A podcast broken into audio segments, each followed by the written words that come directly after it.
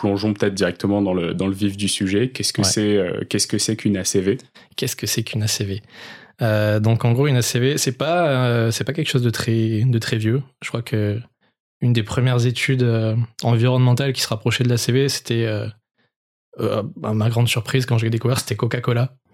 Donc il avait fait une étude non, je sais plus comment ils appelaient ça. Mais en gros un REPA dans un acronyme dont je je connais plus l'intitulé exact, mais en gros ils avaient fait une sorte d'ACV sur euh, donc leur euh, leur bouteille de, Coca. Donc à l'époque ils avaient des bouteilles en verre mm. et c'était euh, vers 1969 il me semble. Donc à l'époque où ah ils envisageaient de passer sur ouais. ouais ouais ça remonte à loin et c'est à l'époque où ils envisageaient de passer sur le plastique. D'accord. Fait intéressant c'est que les résultats de cette étude n'ont pas vraiment été publiés et ils sont passés au plastique. Et surtout qu'en plus, 1969, euh, on était à la consigne. On parle même pas de recyclage du verre. Là, euh, Non, c'est clair. Et, en plus, c'était, euh, enfin, quand, quand tu retraces un peu l'historique, c'était même avant le rapport Meadows et, et tout ça, donc ça remonte vraiment à loin. et la CV, en fait, donc c'est une, une pratique qui est cadrée depuis 1993, pour être plus précis, où donc il y a une norme qui est sortie à l'échelle internationale, l'ISO 14040, pour cadrer la démarche. Euh, et donc en quoi ça consiste? Euh, bah, Ça consiste à étudier l'impact environnemental d'un produit ou d'un service, ou même d'une organisation, euh, à travers plusieurs principes qui peuvent même s'élargir à l'éco-conception, qui est mon métier où il y a plus la partie. Ouais, on y reviendra un peu après, je pense. et donc ça repose en fait sur une approche qui est multicritère. Donc ce que j'entends par là, c'est qu'on va pas regarder une seule phase du cycle de vie de ton produit, mais on va le regarder euh, dans son entièreté depuis l'extraction des matières premières jusqu'à mm. euh, bah, ce qu'on en fait en fin de vie. Ouais, donc là, le, cycle de vie d'un produit basique, qu'est-ce que ce serait aujourd'hui? Dans bah, une économie linéaire, par exemple? Bah, Dans une économie linéaire, on va euh, prendre notre petit piolet, aller miner des, des ressources ou cultiver du coton, enfin peu importe le, produit auquel on, on, se réfère. On va aller extraire des ressources dans, dans, notre environnement. On va transformer ces ressources pour fabriquer notre produit. Probablement qu'à un moment donné, il y aura une phase de transport pour euh, acheminer le produit euh, d'un point A à un point B en fonction des étapes de, fabrication jusqu'au euh, jusqu'à l'utilisateur. Donc après quoi, il y aura probablement une phase d'usage, plus ou moins courte selon le produit auquel on s'intéresse. et dans une économie linéaire, bah, ce produit sera in fine jeté et, et traité de plusieurs manières différentes, donc soit en incinération, en enfouissement ou, ou en recyclage dans un cas. Et donc dans la liste de cycle de vie, en gros, on va euh, peut-être séparer en silos toutes ces étapes-là et, euh, et, à chaque fois les, contrôler, les analyser. Comment ça se passe? Alors comment ça se passe? Euh, Alors ça, ça se fait pas en silo. par contre, on va identifier des contributeurs à l'impact environnemental de ton produit. Ça peut se faire soit selon des phases de cycle de vie.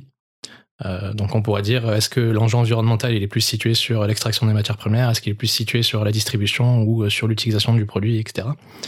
Euh, mais on pourrait aller aussi un peu plus dans le détail en identifiant des contributeurs, plus euh, peut-être des matériaux, euh, peut-être des consommations énergétiques à certains certains endroits de ta chaîne, mm. de ta chaîne de valeur. donc ça, ça dépend. Ça se fait pas en silo, tout fonctionne ensemble, en tout cas. Mais c'est pas le seul principe, en tout cas. donc là, je parlais de de la démarche multi multi pardon. Mm. Il y a aussi une démarche qui est multicritère, en tout cas dans, dans mon cas. Donc c'est-à-dire qu'on va pas regarder un seul type de pollution. Donc, généralement, quand on pense aux pollutions, on pense au changement climatique, euh, à ce qu'on appelle l'empreinte carbone.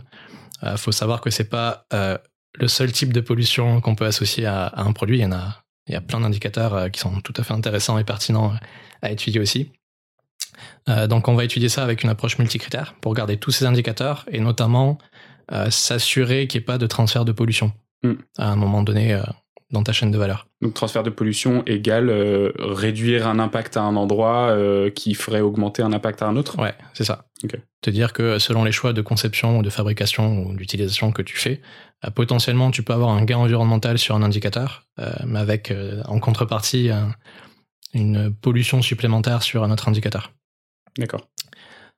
Donc analyse multicritère, c'est aussi une démarche qui est systémique, ce qu'il faut savoir. Donc le produit il est effectivement au cœur de ta démarche, euh, mais ce produit, il n'existe pas tout seul par l'opération du Saint-Esprit.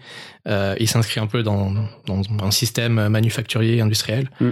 Donc, à toutes les étapes du cycle de vie de ton produit, tu as des consommables, tu as des éléments que tu vas utiliser et qui contribuent à l'impact environnemental de ce produit.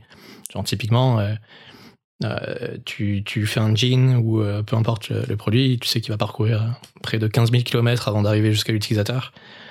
sur ces 15 000 km, bah, tu vas utiliser des emballages secondaires, tu vas utiliser des palettes, tu vas utiliser des transports, tu vas utiliser toutes sortes de choses qui elles-mêmes ont un impact et qui contribuent à l'impact de ton produit.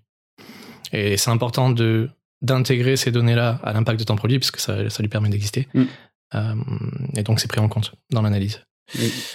Quand tu quantifies, du coup, j'imagine qu'il y a un des gros enjeux, c'est aussi de trouver les ordres de grandeur de euh, euh, qu'est-ce qui est le plus impactant. Parce que fondamentalement, moi, ce que j'avais retenu, c'est que bah, si on reprend l'exemple du textile, le transport, ça représente entre 3 euh, et 5 de l'impact environnemental final du produit. Mm. Euh, et du coup, est-ce que l'analyse de la, CV, est-ce qu'elle permet du coup de faire euh, cette démarche-là, de dire, OK, si on a besoin de faire une réduction, c'est à cet endroit-là plutôt qu'à cet autre Ouais, ouais, ouais justement, bah, c'est un peu l'idée de la démarche aussi.